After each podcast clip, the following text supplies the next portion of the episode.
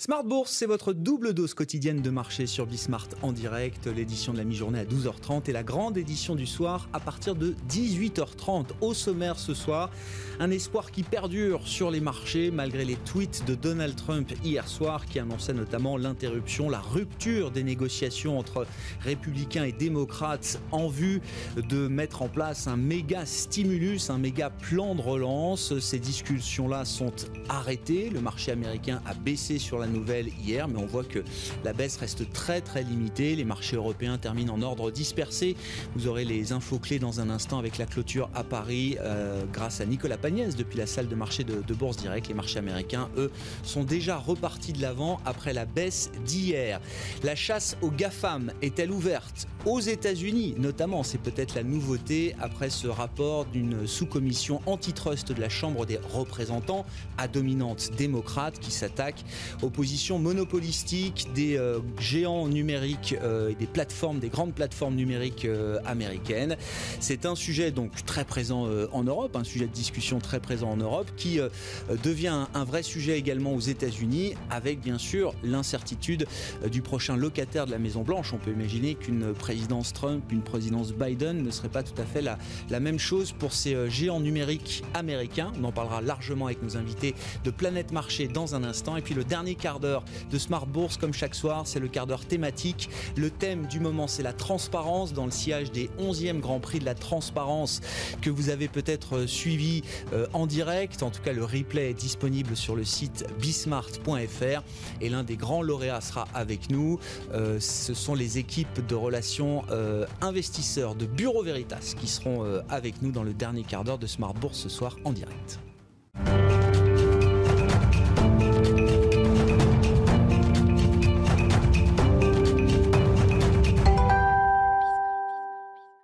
Pas de vraie tendance à l'arrivée pour les marchés européens ce soir. On clôture proche de l'équilibre sur à peu près toutes les places boursières. Le résumé complet, c'est avec Nicolas Pagnès depuis la salle de marché de Bourse Direct. La bourse de Paris clôture dans le rouge ce soir. Le CAC 40 perd 0,27% à 4882 points dans un volume d'échange d'un peu moins de 3 milliards d'euros. Les investisseurs parisiens accusent finalement le coup de cet arrêt brutal des négociations entre démocrates et républicains en ce qui concerne un nouveau plan de relance aux États-Unis. Un coup d'arrêt dû au président américain lui-même qui, après avoir appelé de ses voeux un accord avant le 3 novembre, a finalement demandé à ses représentants de mettre fin aux négociations. Si le président argue que sa décision est due à un montant trop élevé d'aide demandée par le camp démocrate. Il semble plutôt mettre le plan de relance dans la balance de sa réélection. Sur Twitter, le président américain explique en effet que lorsqu'il sera réélu, une grande loi de soutien sera votée, une loi centrée sur les Américains qui travaillent dur et sur les petites entreprises. Nancy Pelosi, la présidente démocrate de la Chambre des représentants, a immédiatement réagi accusant le président américain de faire passer ses propres intérêts avant ceux du pays et ce avec la pleine complicité des membres du Congrès. Donald Trump a cependant dans un deuxième temps appelé les parlementaires à s'entendre sur des mesures plus limitées.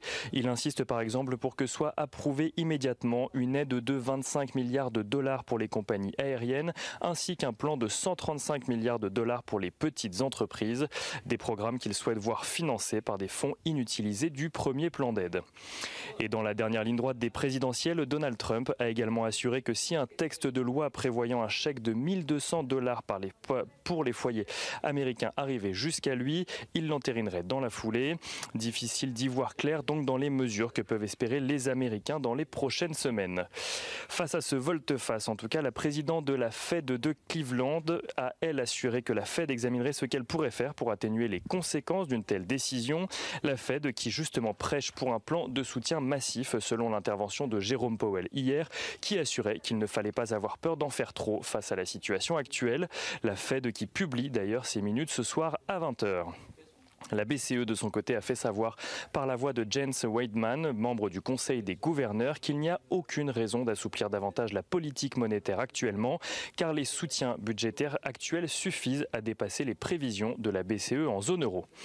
Et côté valeur, à présent, Accor ouvre une procédure de mandat ad hoc auprès de ses banques afin de trouver une solution à son problème de financement à long terme. Selon les échos, la dette du groupe hôtelier s'estime à plus de 4 milliards d'euros, accord qui finit à l'équilibre ce soir avec une légère hausse de 0,04%. Pernod Ricard gagne de son côté 1,29% suite à une recommandation de Jeffries qui passe de conserver à achat. L'abaissement de l'objectif de cours de Citigroup sur AXA fait en revanche perdre à l'assureur 1,40%. Et Odo, euh, BHF anticipe de son côté une baisse de près de 40% de son bénéfice au troisième trimestre à cause de la situation actuelle qui pénalise notamment ses clients dans la sidérurgie, l'automobile ou encore le papier.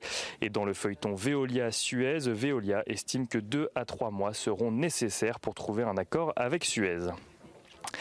Et en ce qui concerne l'agenda de demain, demain les investisseurs suivront de près les inscriptions hebdomadaires au chômage aux États-Unis, mais aussi l'indice de confiance de la Banque de France pour le mois de septembre.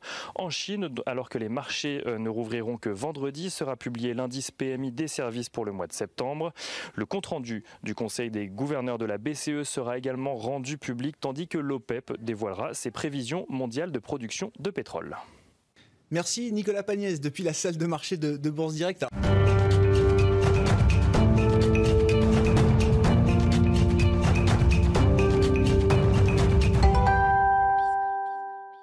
Trois invités avec nous chaque soir en plateau pour décrypter les mouvements de la planète marché. Gilles Guibou nous accompagne, le responsable des actions européennes d'AXA IM. Bonsoir et bienvenue Gilles. Bonsoir Grégoire. Christopher Dembic, responsable de la recherche macro de Saxo Bank, est avec nous également ce soir. Bonsoir Christopher. Bonsoir Grégoire. Merci d'être là. Et Hervé Gouletker nous a rejoint également. Bonsoir Hervé. Merci d'être là. Vous êtes économiste et responsable de la stratégie de la Banque Postale Asset Management. Donald Trump, donc dans une rafale de tweets, 40 tweets en deux heures hier soir, on comptait les observateurs, nous informe notamment de la rupture, de l'interruption des négociations entre la, Maison-Blanche, les Républicains et les démocrates en vue de trouver un compromis pour un méga stimulus budgétaire. Est-ce que c'est no deal ou art of the deal, Hervé? En fait, euh, économiquement, euh, c'est pas une bonne nouvelle parce que on épuise l'essentiel des plans de relance précédentes euh, avec la fin du troisième trimestre et on peut dire que la confiance est revenue, que le secteur privé euh, est capable de fonctionner de façon autonome. N'empêche que maintenir des béquilles publiques, c'est sans doute utile et je pense qu'il y a un consensus de tous les observateurs, en commençant par la Fed là-dessus. Ce qui veut dire que la logique de la démarche de Trump, qui accepte de prendre un risque économique, est d'une autre nature. Elle est politique. Moi, je pense qu'il y a deux explications. La, la première, c'est que dans le débat autour du budget, finalement, les démocrates étaient pour, la Maison-Blanche était pour, mais les républicains du Sénat étaient contre. Mmh. Là, au moins, ça permet de recréer une unité chez les républicains. Et à quelques semaines de l'enjeu électoral, c'est pas mal.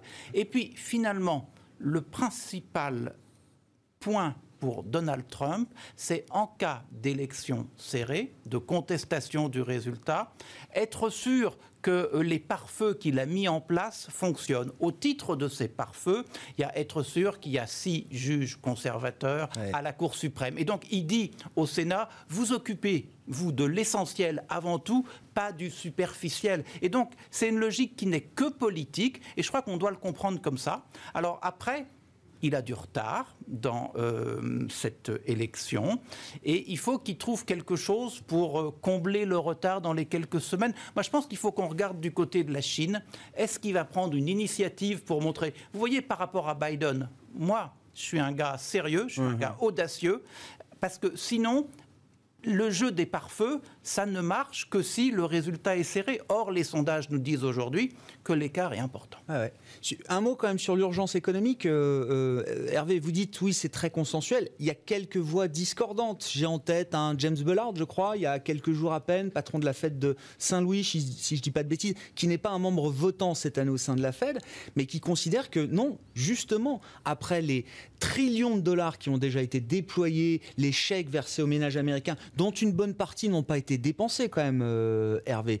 James Bullard, il considère que non, pour l'instant, il n'y a plus rien à faire de ce côté-là et qu'il faut laisser le cycle se, se remettre en place et que l'économie américaine pourrait même euh, recouvrer son niveau de richesse d'avant-crise peut-être dans les prochains mois. C'était le message envoyé par un James Bullard il y a quelques jours. Vous l'avez bien lu, Grégoire, et c'est bien. Moi, moi, je pense qu'il y a débat autour de cela, et donc le point, c'est une gestion du risque. Est-ce que finalement, je prends un risque trop élevé en ne faisant rien. Moi, j'estime que par rapport au caractère exceptionnel du déroulé économique face à la crise de santé publique que l'on vit, il faut mieux maintenir les béquilles je trouve que cette confiance dans un déroulé autonome du cycle, en arguant euh, d'un taux d'épargne qui a quand même baissé de moitié déjà, mmh. mais il reste encore une bonne couche, mmh. en arguant des niveaux de confiance, moi je trouve que c'est un peu faible pour prendre le risque. Mais après, il y a débat ah là-dessus. Bon, ça c'est la version Jérôme Poel. Hein. Le, le, risque d'en faire trop à ce stade sur le plan budgétaire est un risque infime au regard de la crise qu'on traverse. No deal ou art of the deal Cette stratégie de Donald Trump de peut-être privilégier l'élection avant tout, avant l'économie aujourd'hui bah, Effectivement, je pense que ça a été très bien dit. Hein. Aujourd'hui, on est dans un schéma où, grosso modo, c'est la politique qui prévaut. Et effectivement, lorsqu'on regarde dans les sondages, euh, on a quand même un écart qui est assez important entre Donald Trump et Biden. Au niveau national, même si on sait bien sûr que c'est le collège électoral qui va prédominer, on a un écart qui est entre plus 3 pour Biden, voire plus 12 points. Donc c'est quand même extrêmement massif même s'il y a des éléments hein, qui jouent sur le dernier sondage qui a été publié, donc ça devait être hier ou avant-hier euh, pour la Floride, qui est bien sûr un État clé dans le cadre du collège électoral, on voit que dans ce sondage, finalement, Biden et Trump, ils sont à 45 points, hmm. avec la marge d'indécision de plus ou moins 4 points. Donc vous voyez, tout n'est pas aussi facile que ça. Au niveau national, on voit très bien l'écart, mais on se souvient qu'en 2016, aussi il y avait cet écart-là et tous ces jeux au niveau des États clés. Dans tous les cas, la logique pour Trump aujourd'hui est d'être dans une démarche qui est effectivement politique, euh, de montrer que c'est lui qui a les rênes du pouvoir encore jusqu'à la fin y compris lorsqu'il est dans une situation du point de vue médical qui est compliquée. Donc il montre bien qu'il est toujours le commandant in chief. Euh, c'est toujours lui qui dirige les affaires et qui donne la ligne directrice pour les républicains. Derrière cela, effectivement, si demain on a des irrégularités. C'est vrai qu'on a beaucoup d'observateurs aux États-Unis qui nous disent au niveau du vote, on pourrait avoir des irrégularités du fait du recours massif au vote par correspondance. Indéniablement, ce sera un élément très important dans la balance si lui met en exergue le fait qu'on doit rapidement relancer l'économie avec un plan de relance. Bon, donc non seulement il n'a pas perdu la main, mais il l'a bien reprise la main. Je pense qu'il y a une forme de talent, en tout cas politique, hein, du moins. Sur l'urgence économique, mm. sans, stimulus budgétaire, euh, alors je sais pas, je donne euh, l'horizon de l'élection euh, par exemple, il y a un vrai risque de rechute de l'économie américaine là au quatrième trimestre, alors, sur, Christopher? Sur un horizon court terme, donc jusqu'à l'élection présidentielle, le problème, moi, ce serait plus au niveau de la liquidité. On peut avoir des points de tension, on l'a vu hein, sur le haut rendement notamment. Ah ouais, donc là c'est sur les marchés, vous dites. Sur les marchés. D'accord. C'est plutôt cet là Du point de vue purement économique, effectivement, il y a cet aspect risque. Tant que le virus sera là, ça restera un vrai problème. Et surtout, on entre dans le dur de la crise. J'entends par là que si vous regardez les évolutions au niveau des faillites d'entreprise, elles commencent juste à réellement augmenter. Hmm. Donc, ne pas avoir ces fameuses béquilles, eh ben, indéniablement, ce serait négatif. Vous prenez un risque d'avoir une rechute. Je doute très honnêtement en termes de scénario macroéconomique qu'on ait une contraction de l'activité au T4 aux États-Unis. En revanche, pour certains pays européens, on y arrive. Donc, dans tous les cas, le risque est bien présent. Bon, ce qui est intéressant, c'est que le marché s'émeut euh, assez peu finalement des tweets de Donald Trump hier euh, disant il n'y aura pas de deal avant l'élection et le deal il se fera une fois que j'aurai été réélu euh, au lendemain du, 3 novembre. Ça perturbe pas le marché plus que ça à ce stade, Gilles. Alors, ce, qu'on peut, ce qu'on peut noter, c'est que depuis plusieurs semaines, on a quand même vu une baisse assez significative des volumes sur les marchés. Donc effectivement, ça ne les perturbe pas, si ce n'est qu'en fait, il n'y a plus personne qui fait grand-chose. Donc on est plus pour moi dans une phase d'attentisme. Euh, et que c'est vrai que les résultats, on, a quelques échéances euh, au mois d'octobre euh, qui sont quand même importantes. Alors, on a bien entendu ce qui peut se passer autour de la crise sanitaire, donc ça, c'est, dire, c'est tous les jours qu'il peut nous arriver quelque chose. Mm. mais pour l'instant, on a, on a, ça donne pas de la visibilité, ça c'est certain. on a pour les, pour l'Europe, et c'est essentiellement pour l'Europe, l'histoire du Brexit qui continue et qui est quand même un, facteur d'incertitude. Euh, pour l'Europe et au-delà de l'Europe, ça reste quand même une zone économique importante, donc euh, c'est quand même pas une bonne nouvelle. Euh, et enfin, on a quand même cette élection américaine dont le résultat, en réalité, peut, avoir deux, deux, impacts sur les marchés totalement opposés. Est-ce qu'on va avoir une relance par les projets d'infrastructure et par des programmes green? Ou est-ce qu'on La version Biden La version Biden. Et potentiellement, également avec une composante, alors j'ai deux économistes, donc je, très, je, suis très méfiant sur ce que je dis, mais une composante, on va dire, inflationniste, parce qu'il y a une composante hausse des salaires dans le, dans, dans, le programme de Biden, Et donc pour les entreprises, c'est pas terrible. Et en plus, il y a une composante euh, augmentation des, impôts. Mmh. Et donc tout ça, c'est contraction des IPS, quoi, des résultats. Ou alors sur les marges des entreprises. Et, ou alors est-ce qu'on a la version Trump et finalement, bah, on continue comme on était et, on a une Fed et potentiellement des plans de soutien. Donc aujourd'hui, on, on est vraiment face à ça et avec énormément d'incertitudes. Donc aujourd'hui, c'est beaucoup trop tôt pour se positionner, sachant qu'on sait qu'à court terme, en réalité, on est protégé, mais comme on l'est depuis euh, maintenant euh, presque trois ans, c'est qu'on sait que de toute façon, il y a les banques centrales, et tant qu'il y a les banques centrales, en réalité, on voit que les marchés n'ont pas beaucoup de, beaucoup de place pour baisser. et vous euh, dites là, les marchés à ce stade, ils veulent pas choisir entre Trump ou, ou Biden, ou est-ce qu'on commence à intégrer quand même le, le scénario d'une victoire de Joe Biden? Regardez des sondages qu'on peut, qu'on peut avoir Ou est-ce que c'est moi, pas aussi clair que ça? je, trouve que c'est pas tout à fait aussi clair que ça. Euh, qu'il est encore un, peu, encore un peu trop tôt. Et en plus, c'est des, des, événements, des événements qui sont binaires. Donc, euh, alors après, si on peut le faire peut-être au travers d'options, mais c'est pas, pas ce qu'on fait euh, pour nous, pour l'essentiel, c'est pas ce qu'on fait puisqu'on investit plus dans les entreprises que dans les options. Donc, donc c'est très compliqué de se positionner parce que, parce que les, les, les outcomes, comme on dit en bon français, quoi, les, les résultats sont tellement opposés que Aujourd'hui, bah, non, on préfère attendre. Donc on, s'est mis dans des positions où on est des sociétés, de, on va dire, avec des, modèles économiques solides et qui peuvent affronter toutes les crises. Maintenant, euh, à court terme sur les marchés, il y a une chose qui est sûre, c'est qu'on a des valorisations qui sont globalement élevées. Et les valorisations, elles sont élevées, on en a déjà parlé, parce qu'en fait, il n'y a pas autre chose à acheter que des mmh. actions, ou pas grand-chose en tout cas. Ce qu'on entrevoit, Hervé, bien sûr. Juste un tout petit point par rapport à ce que disait Gilles. en fait, je pense que euh, y a l'élection à la Maison Blanche, mais il y a aussi le Congrès. Et moi, j'ai l'impression que le meilleur des mondes pour le marché aujourd'hui, ça serait Biden, d'une part, et un Congrès qui bougerait pas. Les républicains majoritaires au Sénat, les démocrates majoritaires à la Chambre. C'est une situation bien bloquée, bien verrouillée. Voilà. On garderait, pas de risque. on garderait le cadrage de politique économique que l'on a, qui est plutôt pro-business et donc on aime bien, et on aura une personnalité moins clivante comme président. Et, donc finalement, le meilleur des mondes du côté du marché, il serait plutôt là. L'ennui, c'est que euh, c'est la bouteille à l'encre pour les résultats du euh, Sénat. pour le moment, il est vraiment difficile de se dire, sauf à considérer qu'on aura une très large victoire de Biden et que dans le sillage de celle-là, les démocrates finiront par être majoritaires. Mais, mais, mais pour le moment, euh, on ne sait pas bien. Est-ce que dans le marché, il y a des éléments qui permettent de dire qu'on prend position plutôt mm, pour un scénario versus d'autres scénarios, bah, Christopher? je pense, déjà, il y a la compréhension qu'il y avait eu beaucoup de ratés pour l'élection de 2007.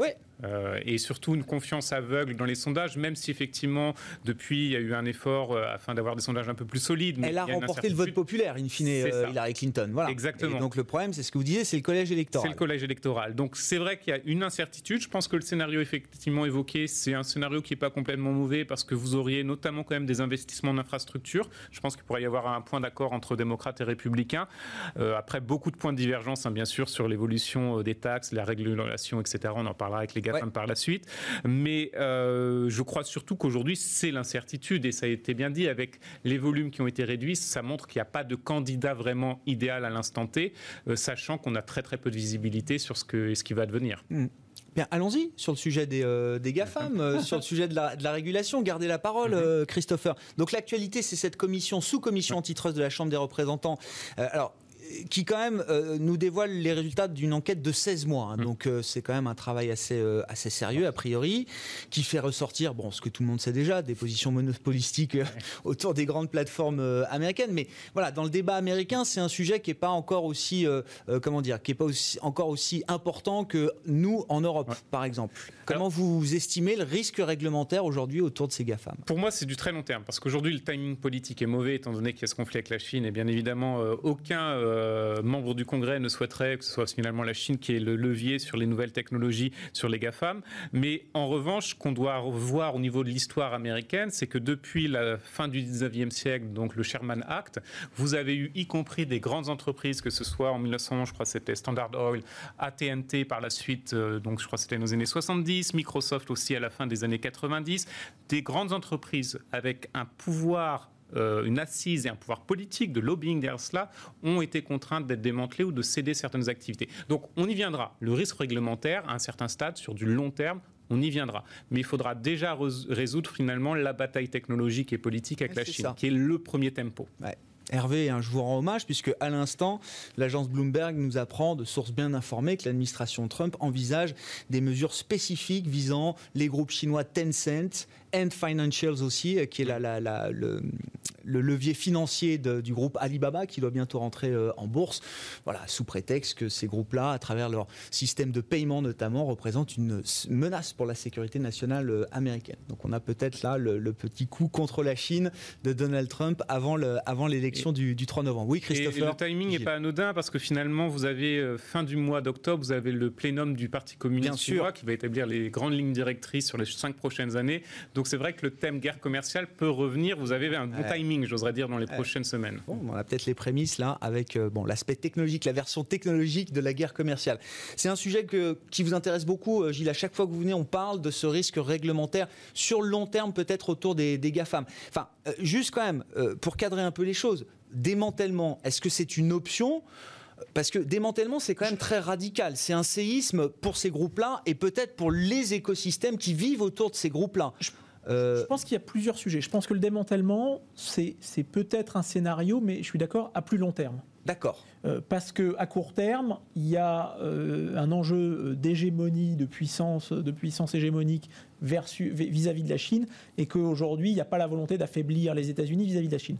Donc ça, effectivement, je pense que ce n'est pas un enjeu de court terme. Maintenant, ce qu'on peut voir, c'est que ces groupes-là se sont euh, développés sur une absence de régulation ou des trous dans la régulation que ce soit au niveau, euh, au niveau des, marchés sur lesquels ils se sont mmh. développés. L'exemple, c'était l'exemple qu'on a eu qui était le plus criant, c'était peut-être Uber qui faisait travailler de la main d'œuvre sans avoir à payer de charges sociales. Et on s'aperçoit que, y compris aux États-Unis, l'État de Seattle maintenant impose à Uber et à Lyft de récupérer sur euh, leur compte de résultat ses euh, salariés. Donc, euh, on, a, on, a cet aspect-là, de dire ils ont, ils ont bénéficié de trous dans la raquette, et ça, ces trous-là, on va essayer de les reboucher. au niveau fiscal, ils ont quand même des conseillers fiscaux hum. qui, pour le coup, ont sans doute mérité leur salaire, mais ils, ils arrivent à avoir des taux d'impôt consolidés qui sont extrêmement bas. Alors, je ne sais pas si on peut parler d'évasion fiscale, mais en tout cas, c'est quand même des très bonnes optimisations.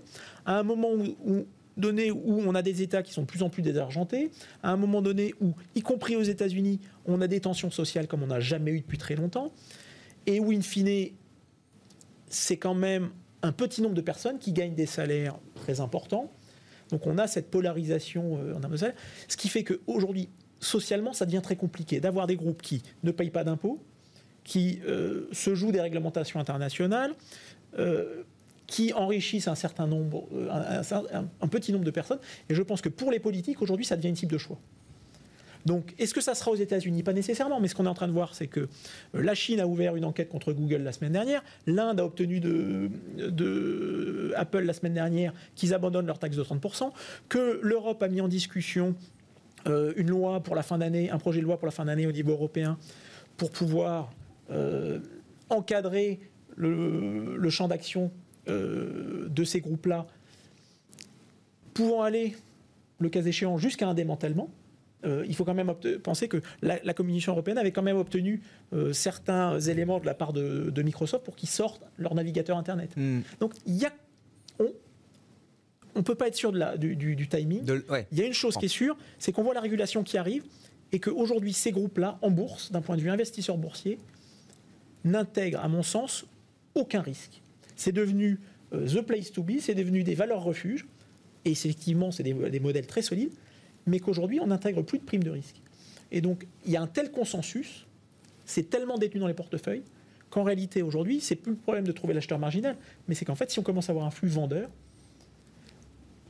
c'est plus forcément la, meilleure idée qu'on puisse avoir en portefeuille. Et donc, d'un point de vue boursier, et c'est pas la, voilà, c'est plus attention d'un point de vue boursier sur la performance. Oui, c'est ça. Si, les investisseurs commencent à, intégrer un risque réglementaire, effectivement, ça peut faire des dégâts boursiers voilà. pour ces, euh, pour ces valeurs Et pas sur la qualité de leur business model. quel que soit le point d'arrivée en termes de réglementation dans les années euh, futures. Alors je reprends la, remarque d'un euh, républicain de la Chambre des représentants, alors qui est, à dominante démocrate, mais à l'issue de ce rapport là qui a été remis, voilà, il faut procéder avec un scalpel et non une tronçonneuse. Bon, ils sont quand même pragmatiques les Américains sur la régulation de leur grands groupes technologiques Hervé moi, je dirais qu'on est dans un environnement très contradictoire et que donc euh, le, processus politique qui fait bouger les choses est compliqué.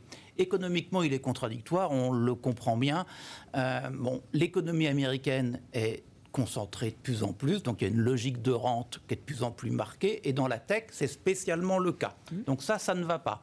Par contre, l'économie américaine a besoin de plus de productivité, donc a besoin de créativité, et la créativité, elle est dans le secteur de la tech. Donc est-ce que vous privilégiez les principes de bon fonctionnement d'une économie de marché, ou est-ce que vous privilégiez la recherche de l'efficacité et de la croissance? Là, je dirais, euh, le débat est posé, mais il est tellement contradictoire que hmm. une réponse, c'est compliqué. Et puis lorsque vous passez de l'économique au politique, ben, on voit bien que la contradiction, elle est ah la Chine est en avance technologiquement, on va pas prendre du retard. Il y a un côté fierté nationale là-dedans, donc on a plutôt envie de dire ben, on laisse faire. Mais il faut regarder aussi la politique intérieure. Hein. Si vous remontez il y a 20 ans, les, Américains, les gens disaient j'aime beaucoup la tech. La tech, c'est vraiment bien. C'était une fierté nationale. Aujourd'hui, lorsque vous interrogez les gens, ils critiquent la tech. Ils disent euh, euh, les petites pousses qui essaient de prospérer à côté des géants de la tech,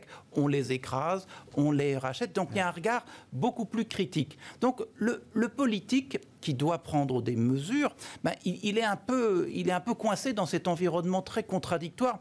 Quels sont les facteurs qui vont jouer le plus? Là, on en a décrit quatre. Moi, je ferai quand même attention au regard de l'Américain moyen sur la tech. Il n'est pas content, il critique. Donc moi, j'aurais tendance à dire, on va prendre des mesures, on ne va pas prendre des mesures terriblement drastiques parce, que, voilà, c'est trop compliqué. Par contre, que les législations soient appliquées de façon sévère, que la fiscalité soit relevée sur les géants de la tech, oui. Donc il va se passer des choses, à mon avis.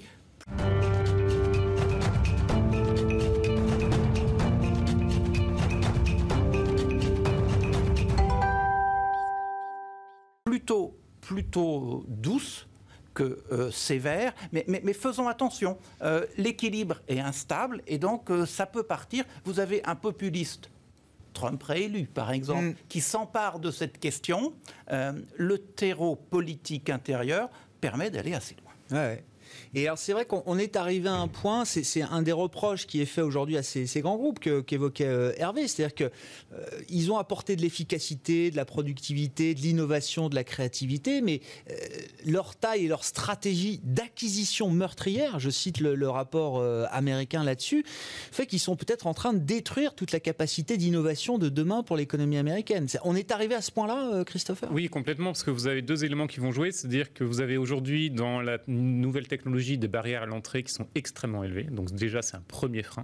Le deuxième frein, ça a été mentionné par Hervé, effectivement, dès que vous avez des jeunes pousses qui peuvent être éventuellement intéressantes, mmh. elles sont automatiquement rachetées et finalement, le processus éventuel d'innovation n'est pas éventuellement amélioré. C'est tout simplement pour limiter la concurrence émergente ou essentiellement éviter que d'autres grandes euh, concurrentes dans la tech ne rachètent ces entreprises. Donc vous avez beaucoup de cash, donc vous rachetez un peu, vous inondez.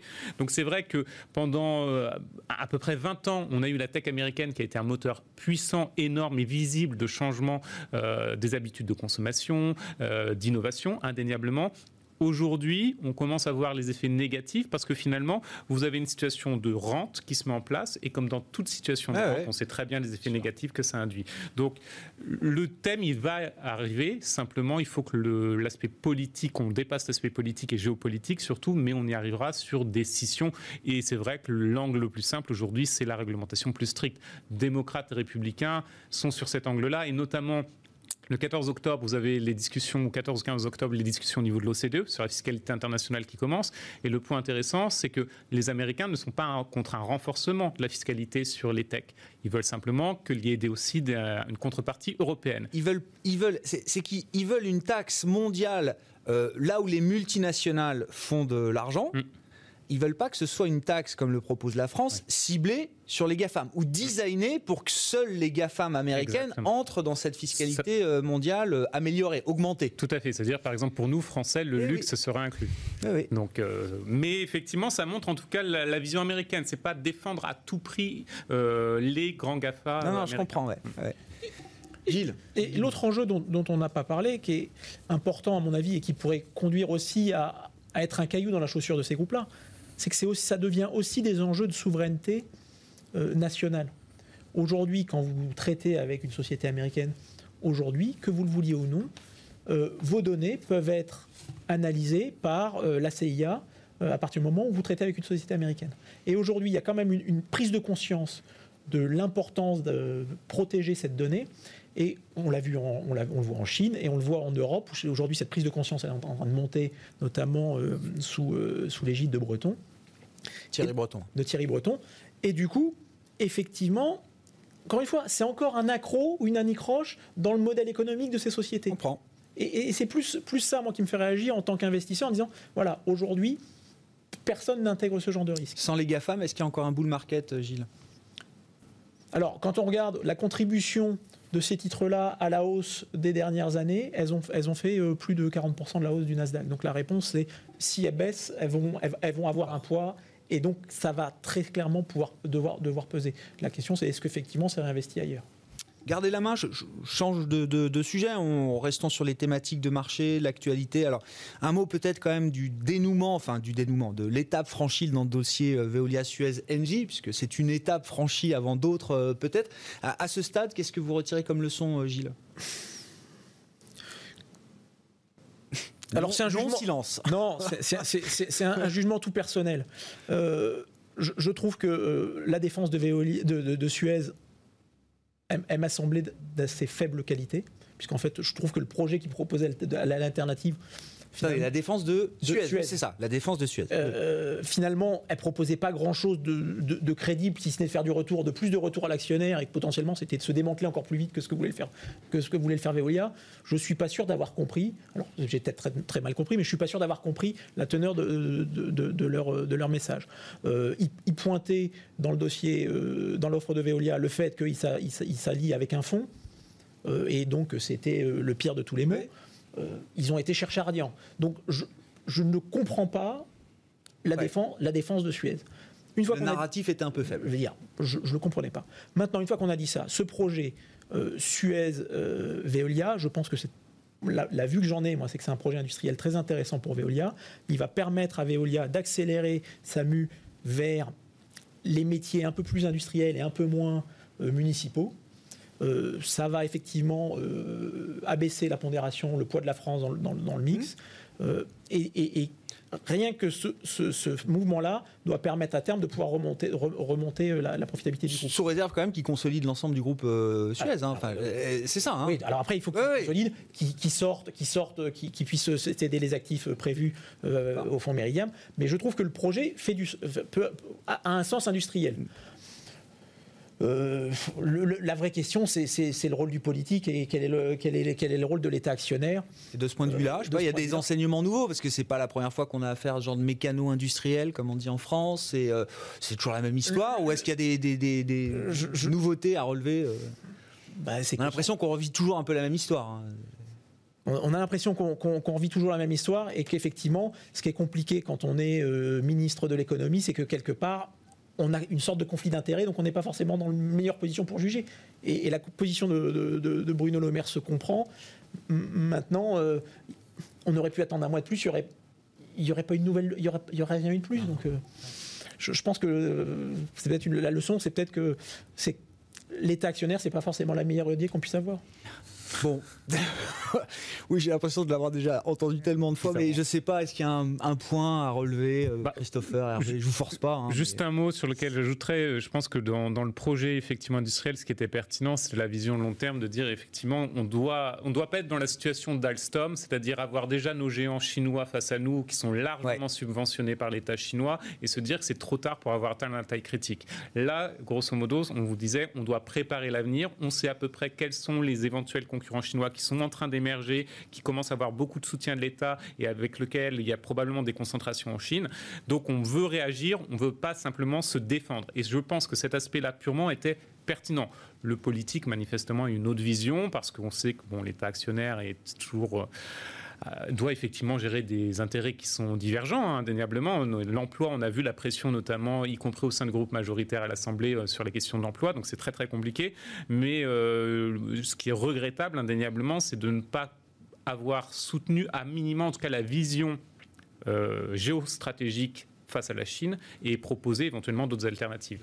Est-ce que c'est du French bashing justifié ou pas, euh, Hervé? Parce que c'est vrai que voilà, l'État actionnaire, les mécanos industriels, euh, on a l'impression que ça n'existe qu'en France et que c'est une grammaire des affaires qui est toujours un peu particulière euh, en France versus d'autres pays plus anglo-saxons, plus libéraux. C'est toujours aussi vrai ou est-ce qu'on peut quand même retrouver des situations comme celle-ci ailleurs? Est-ce que c'est je crois, je crois que l'État apporte de la complexité. C'est vrai que le jeu public est d'une autre nature que le jeu privé. Il n'y a pas besoin d'être actionnaire euh, au sens strict. Hein. Enfin, des États sur des secteurs stratégiques ou des entreprises stratégiques peuvent apporter de la complexité euh, sans être formellement actionnaire. Moi, moi, je pense que la, la, difficulté qu'on a aujourd'hui, c'est de comprendre euh, enfin, le sens d'une fusion. Parce que finalement, autrefois, en fait, on faisait des fusions lorsqu'il y avait des perspectives qui étaient bonnes et que ce n'était pas trop cher. Donc en fait, lorsqu'il y avait des cycles économiques, hein,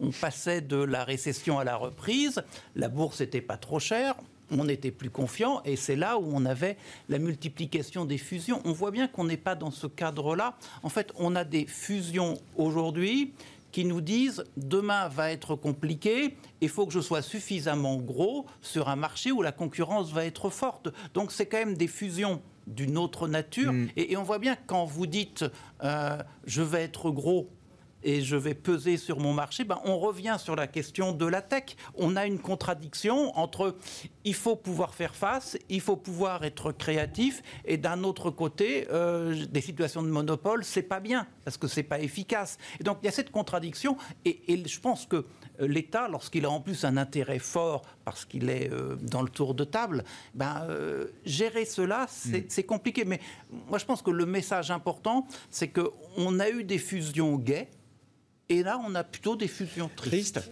voilà. Mais, il y a un point qui est quand même intéressant sur Veolia, c'est qu'en réalité, cette fusion, elle permet de complètement rebalancer le profil du groupe en abaissant très fortement le poids de la France et du service aux, collectivités qui, structurellement, on va dire, c'est compliqué parce qu'on a l'impression de faire du French bashing, mais structurellement, quand vous traitez avec un maire, son, son, son, son angoisse, sa volonté, c'est de ne pas monter les prix. Quand vous traitez avec un industriel, c'est que le service soit rendu. Et à un moment donné où les normes sont en train de monter sur le recyclage, sur le traitement de l'eau, ça vous assure, si vous êtes capable d'apporter la qualité de service, d'avoir de la rentabilité. Donc en réalité, ce mouvement de Veolia, il est à mon avis très malin, puisqu'en réalité c'est une façon d'accélérer l'augmentation de la part de l'industriel et et donc de la, profitabilité du groupe. Hein, et, pour éviter la position, de, la position dominante, de devoir se délaisser d'une partie de la France. Donc en fait, c'est, ça permet de redessiner le profil du groupe. Je comprends.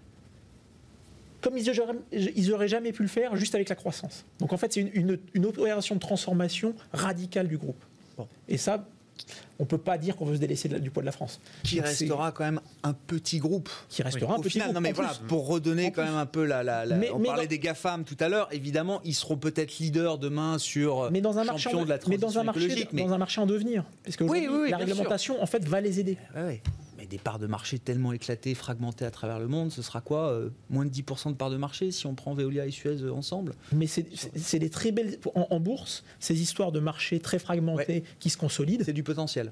Mais c'est des très belles histoires de croissance. Je peux vous en citer des Legrand, euh, c'est vrai. qui vont consolider. Donc c'est potentiellement une très belle histoire de croissance. les sujets micro, toujours, bah, gardez la parole, Gilles. Un mot quand même des résultats trimestriels qui arrivent. Est-ce que c'est une saison qui mérite qu'on s'y intéresse? Est-ce qu'on peut apprendre des choses qu'on ne sait pas aujourd'hui ou est-ce que finalement ce sera juste la confirmation que bah, voilà, les gagnants de la pandémie sont les gagnants de la pandémie bah, euh, comme, souvent les résultats trimestriels, c'est la photo de ce qui s'est passé et généralement les cours, la, bourse est, assez efficiente pour anticiper ça. Donc moi ce qui m'intéresse plus quand on regarde, c'est plus les messages Bien sûr. Sur, le, sur le trimestre à venir. Donc 2021. Euh, euh, et, bah éventuellement sur le quatrième bah, oui, et sur le quatrième trimestre le troisième trimestre qu'on a pu voir, et au travers des messages, y compris de Daimler la semaine dernière, mais d'un certain nombre de groupes de, consommation discrétionnaire, c'est que globalement, et j'ai fait en face de moi deux économistes qui confirmeront peut-être. Voilà, c'est la reprise a été plus forte qu'anticipée, ce qui a plutôt conduit euh, les, organismes euh, à relever les prévisions de croissance pour la fin d'année. Euh, la crainte, c'est qu'en fait, ça se tasse un peu au quatrième trimestre. Mais, mais, mais le rebond a été, a été très fort. Et donc, y a on va le constater dans ces on chiffres. on risque de le constater dans, dans, ces chiffres. Alors, bien sûr, il y a quelques groupes qui devraient ne pas avoir exactement ça. Peut-être pas sur, peut pas sur l'hôtellerie ou peut-être pas sur les compagnies aériennes, mais, mais globalement, on, va avoir, on devrait avoir une bonne saison de résultats. La vraie question, c'est ce qui va se passer sur le Q4 et, sur l'an prochain. Et sur 2021, euh, parce que là, les, attentes ont, été fortement révisées à la hausse hein, après le choc, euh, choc pandémique. Et, on est toujours sur des attentes assez élevées pour 2021 qui sont quoi ambitieuses à ce stade euh, qui sont moi à mon sens c'est qu'on sort pas fragile à, mon sens c'est qu'on sort pas d'une quand on regarde le consensus alors, il y, a une divergence entre les, entre les économistes qui ont une approche, on va dire, top-down et les, et les analystes qui, regardent en partant des, résultats d'entreprise.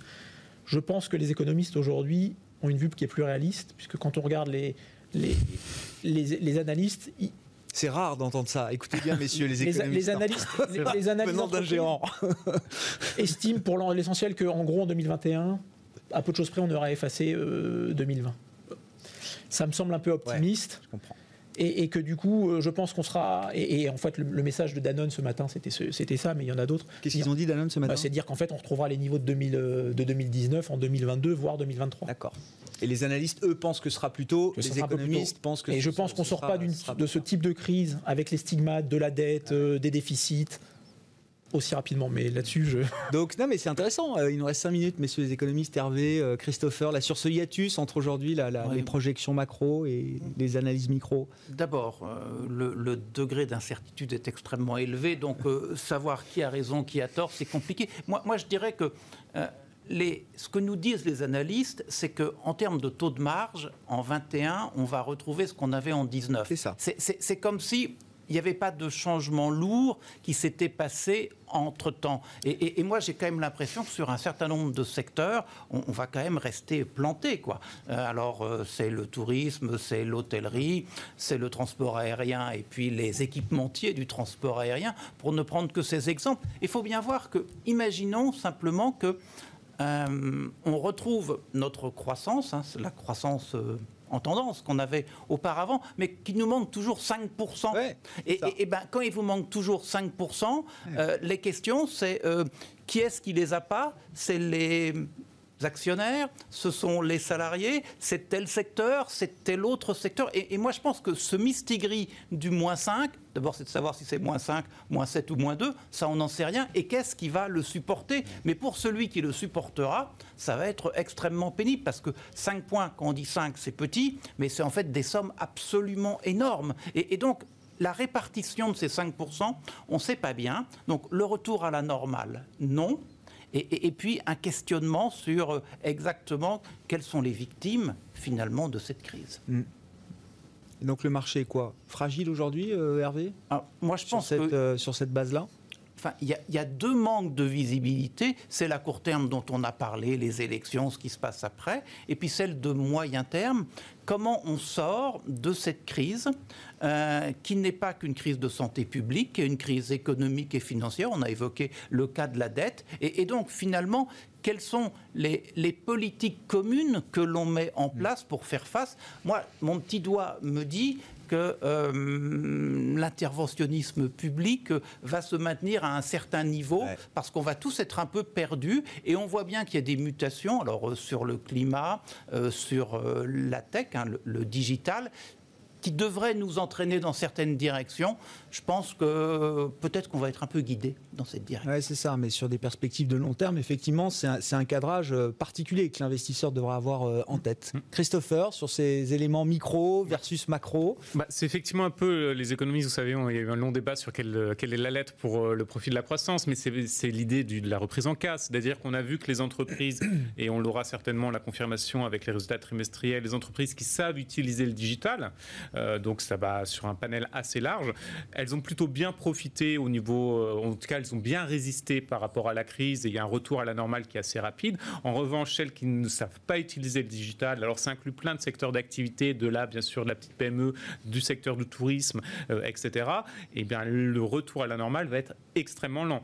Extrêmement lent c'est soit des faillites pour certaines entreprises, soit dans le meilleur des cas, en tout cas du point de vue de l'entreprise, un maintien de l'État avec un soutien qui sera de très très longue durée. Je crois par exemple en France, le chômage partiel de longue durée a une durée quasiment de deux ans euh, de mémoire, donc pour certains secteurs très spécifiques. Donc vous voyez qu'on aura effectivement la nécessité sur un pan qui va être fragilisé avec toutes les incertitudes sanitaires, économiques, d'avoir euh, un soutien qui sera de très longue forme. Donc les banques centrales, je pense, ont fait grosso modo le job, ça va être dur de faire beaucoup plus, mais là, ça va être les États avec toutes les problématiques de dette, d'inflation à certains stades qui va surgir. J'ai l'impression qu'il y, a même le, duo gagnant pour les groupes alors mondialisés, c'est le digital et l'exposition à la Chine. Oui, puisque finalement... Aujourd'hui, il fait bon être exposé au marché chinois. Ah, complètement. Lorsqu'on regarde en termes de, dynamique économique, bon, il y a le différentiel, bien sûr, au niveau de, la crise sanitaire, mais grosso modo, ce qu'on constate, c'est que la Chine revient assez bien à la normale, euh, en tout cas avec un investissement public qui est massif. Sur la consommation, c'est pas encore le cas parce que le gouvernement a très très peu misé sur ça, mais il mise énormément sur l'investissement et on voit que c'est vrai que les chiffres, j'ai vu ce matin les chiffres sur les, euh, le taux d'occupation des hôtels en Chine est plus élevé, légèrement plus élevé qu'en 2010. Incroyable. Marché automobile est revenu à ses niveaux d'avant-crise. Exactement. Sur la, la, Golden, Week euh, est en train de battre des records aussi. Ah oui, en termes de consommation là En termes de consommation, de gens qui voyagent. Bon, on verra. En tout cas, euh, la Chine pour l'instant s'en sort plutôt mieux et à moindre coût. Hein. C'est ce que je retiens ah, moi aussi, hein, sans avoir été obligé de lâcher les vannes monétaires et budgétaires comme elle a pu le faire par le passé. Mais oui, lorsqu'on regarde les beaucoup plus mesuré dans sa les apports de hein. liquidité en Chine, c'est très très faible par rapport à ce qu'elle avait fait en 2009-2010. On s'arrête là pour ce soir, messieurs. Merci beaucoup d'avoir été les invités de Planète Marché. Gilles Guibou, AXA IM, Christopher Dembig, Saxo Bank et Hervé Gouletker, la Banque Postale Asset Management avec nous ce soir dans Smart Bourse sur Bismart.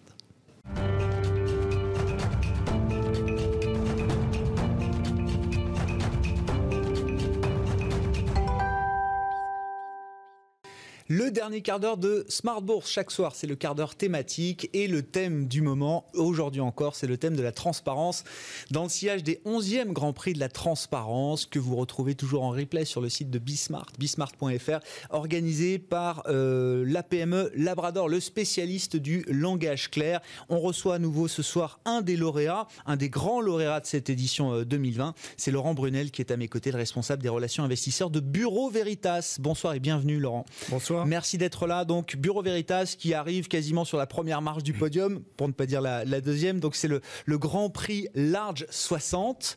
Euh, ce qui est intéressant, c'est qu'il y a presque une, convergence entre les métiers de Bureau Veritas et, le fait que la qualité de l'information de Bureau Veritas soit primée euh, aujourd'hui. Vous êtes un spécialiste de la certification euh, pour tout un pan d'activité à travers le monde. Ça aurait été presque anormal de ne pas vous retrouver dans les meilleurs élèves en termes de qualité de l'information produite, euh, Laurent. Et effectivement, il y, a un joli clin d'œil. Et c'est vrai que les exigences qu'on s'impose au quotidien, que, nos, équipes s'imposent sur le terrain, bah, finalement, on se les impose aussi à la communication. Euh, et donc, euh, effectivement, on est ravi de, on est ravi de ce prix, mais je pense qu'on va, on va en discuter. Mais c'est plus qu'un clin d'œil, euh, Laurent. Enfin, moi, je fais un lien très direct entre vos métiers de certification, de qualité, et, ce qui est produit en termes de, qualité d'information, justement. Tout à fait. C'est vrai que la, démarche de transparence, elle est clé, chez, elle est essentielle chez Bureau Veritas. elle est, elle est gage de crédibilité, elle crée évidemment de la confiance. Et donc là, on est au cœur de la mission de Bureau Veritas, tiers de confiance, euh, qui va aller effectivement auditer, inspecter, contrôler euh, sur le terrain ou sur base documentaire et ensuite émettre un rapport euh, clair et sincère sur la situation. Donc c'est vraiment dans notre ADN d'être transparent et de dire finalement les choses telles qu'elles sont. Et ça veut dire que c'est une démarche qui est globale dans l'entreprise. En, discutant avec le patron de, Labrador, je, comprends que ce qui est très difficile, c'est d'amener le, niveau de transparence. Quand on dit transparence, mmh. c'est qualité de l'information produite, hein. accessible, mmh. disponible, précise à tous les niveaux, sur tous les vecteurs d'information, le site internet, le document d'enregistrement, le grand document de référence des entreprises, la brochure de convocation à l'AG, euh, la charte éthique. Ce sont parfois des, cellules dans l'entreprise qui travaillent de leur côté, qui discutent pas forcément ensemble, qui parlent pas forcément le même langage entre le juridique, le financier, etc. Et il faut arriver à trouver une, à mettre en place une harmonie dans tout ça, euh, Laurent. Effectivement, vous avez raison, c'est une des difficultés, c'est de trouver cette cohésion d'ensemble pour porter un projet euh, commun, une vision d'entreprise. Et c'est vrai que quand on regarde euh, bah, notre document d'enregistrement universel, on, a plus de 60 contributeurs à l'échelle du groupe, dans un groupe qui est très décentralisé, euh, qui touche des métiers très différents. Et donc, on, on, a effectivement des interactions avec des gens qui ont des sensibilités, des perspectives différentes. Et notre travail à la communication financière, puisqu'on coordonne ce projet euh, titanesque, c'est effectivement d'harmoniser, euh, de trouver du liant. Euh, et, donc, oui, c'est vraiment un travail collectif, commun, qui n'est pas nouveau. Hein, cette démarche transparence, elle s'inscrit vraiment dans, la stratégie du groupe. Mmh. Il y a une impulsion vraiment qui vient du, haut niveau de l'entreprise. Euh, et, effectivement, l'objectif, bah, c'est de continuer à s'améliorer année après année. Ouais, tout le monde soit au même niveau, d'avancer ensemble. Et vous dites ça, ça, part forcément du haut de l'entreprise. C'est un sujet de communication. C'est important, c'est l'emballage justement de la, de la qualité de l'information que vous produisez, mais forcément ça doit être piloté au plus haut niveau. Oui, et évidemment, et une fois encore, de par les métiers de Bureau Veritas, la, transparence, elle nous tient à cœur et elle est vraiment dans notre ADN, elle est inhérente à nos métiers. Euh, Il n'y a pas besoin d'aller convaincre au sein du COMEX ou du conseil d'administration ou de la direction générale. C'est une évidence, évidemment. Donc, euh, si on prend un peu cette démarche de transparence, concrètement, qu'est-ce qui, qu'est-ce qui est pour vous un, vrai point satisfaisant Alors au-delà du prix qui, qui vous a été euh, remis euh, cette année, encore une fois, vous arrivez vraiment euh, plus que dans le top 20. Vous êtes sur le podium avec ce Grand Prix Large 60 il y a des éléments particuliers qui ressortent de cette démarche chez Bureau Veritas qui, qui sont des éléments de satisfaction importants pour vous? A contrario, est-ce qu'il y a des difficultés particulières aussi? On a pu l'évoquer, mais on peut euh, l'expliquer peut-être un peu plus précisément, euh, Laurent. Oui, tout à fait. Alors effectivement, euh, je crois que dans les, dans les chantiers, ou en tout cas dans les, dans les réalisations cette année, euh, sur le DU 2019, euh, on a beaucoup travaillé sur euh, les sujets autour de la responsabilité sociétale et environnementale de l'entreprise. C'est le chapitre 2 pour, les, pour ceux qui, qui, qui connaissent ce sujet. Et, et c'est vrai qu'on a, avec les équipes, ils ont fait un très très gros travail de refonte donc on a aussi bien travaillé le fond que la forme euh, pour euh, effectivement expliquer euh, bah, notre mission, quel est l'impact de Bureau Veritas sur la société. Et vraiment et une fois encore notre raison d'être c'est la création de confiance notre, euh, motif, c'est bâtir un monde de confiance. Et donc, on se devait euh, de communiquer de la meilleure façon sur ces sujets. Et c'est vrai que bon, ça répond bien sûr aux évolutions réglementaires, bien sûr. mais ça va au-delà. Et euh, ça répond finalement à notre mission, qui est une mission sociétale, où on est là pour aider les clients à gérer leurs risques. en matière qualité, sécurité environnementale et, surtout à tenir leurs engagements sociétaux dans, les difficultés que vous rencontrez à travers cette, euh, cette démarche, là, qu'est-ce qui vous paraît important justement? Quels sont des, sujets, alors qui sont des axes d'amélioration ou en tout cas des, axes où il faut être peut-être en anticipation aussi, peut-être d'évolution réglementaire? Les critères de transparence, ils évoluent année après année, euh, euh, Laurent. quels sont les points là sur lesquels vous dites là, il va falloir faire attention? Alors effectivement, vous avez raison, la transparence, c'est, une matière vivante. Elle va évoluer en fonction des, bah, des besoins, des attentes euh, des différentes parties prenantes, euh, du régulateur bien sûr. Euh, et du coup, il faut en permanence bah, s'adapter et suivre, suivre les tendances et essayer d'être même proactif et d'anticiper. Et c'est vrai qu'on essaye d'avoir en permanence les bonnes pratiques ce qu'on met en place pour nos clients en termes de bonnes pratiques, on essaye bah, de s'appliquer cette, à cette rigueur. Et, euh, et, donc, on, on essaye d'anticiper notamment tous les changements autour euh, de l'extra-financier. Et vous savez que la réglementation, elle va continuer à se durcir. Et, et, effectivement, c'est quelque chose sur lequel on travaille. C'est une information, alors extra-financière, on fait le lien avec l'impact, la RSE, les, critères ESG, etc. Hein. C'est une information qui est encore assez peu régulé finalement, euh, Laurent? Par rapport à l'information financière, juridique, traditionnelle de l'entreprise. Évidemment, elle, doit, elle doit évoluer. effectivement, il va y avoir un rattrapage. C'est en train de se mettre en place. Il y a une prise de conscience de la société, des émetteurs et du régulateur pour effectivement communiquer de façon beaucoup plus transparente euh, sur, sur ces éléments. Et c'est nécessaire. Et là, je pense qu'on a un rôle à jouer pour accompagner nos clients justement dans leurs engagements RSE en tant que société d'audit. Ouais, ouais il faut anticiper ces changements. Euh, euh, comment vous mesurez au final euh, le, retour sur investissement de, ces efforts Alors ça peut être sur le plan financier, pourquoi pas, sur le plan boursier, j'en sais rien, sur le plan social au sein de l'entreprise, auprès des parties prenantes extérieures. Comment vous, est-ce que vous, avez, vous arrivez à mesurer quand même le, retour de, ces efforts que vous fournissez en, matière de transparence? le, retour sur investissement, je pense qu'il est immédiat en termes de notoriété puisque ah, bah, le prix, nous avons eu le plaisir. Non mais nous avons eu le plaisir d'être invités sur. Ah oui, oui, bien sûr. Oui, mais c'est le prix qui fait ça, bien sûr. Voilà. Euh, plus, plus sérieusement, je pense que bon, c'est c'est la, mesure, elle n'est pas toujours euh, facilement quantifiable. Euh, maintenant, je pense qu'il y a des éléments qu'on peut mesurer de, l'effort d'un point de vue qualitatif. Mhm. En interne, ça crée une dynamique collective, c'est évident. Et ça pousse d'adhérence à un projet d'adhésion à un projet. Ah euh, ça, pousse, euh, ça pousse effectivement à, à, maintenir une exigence forte. Et c'est là aussi quelque chose de très important chez BV. Et je pense que c'est aussi un, un sentiment de fierté euh, et, ça, c'est vraiment dans la culture de Bureau Veritas. Donc, euh, ça fédère, c'est important. Ça permet effectivement de, continuer de progresser.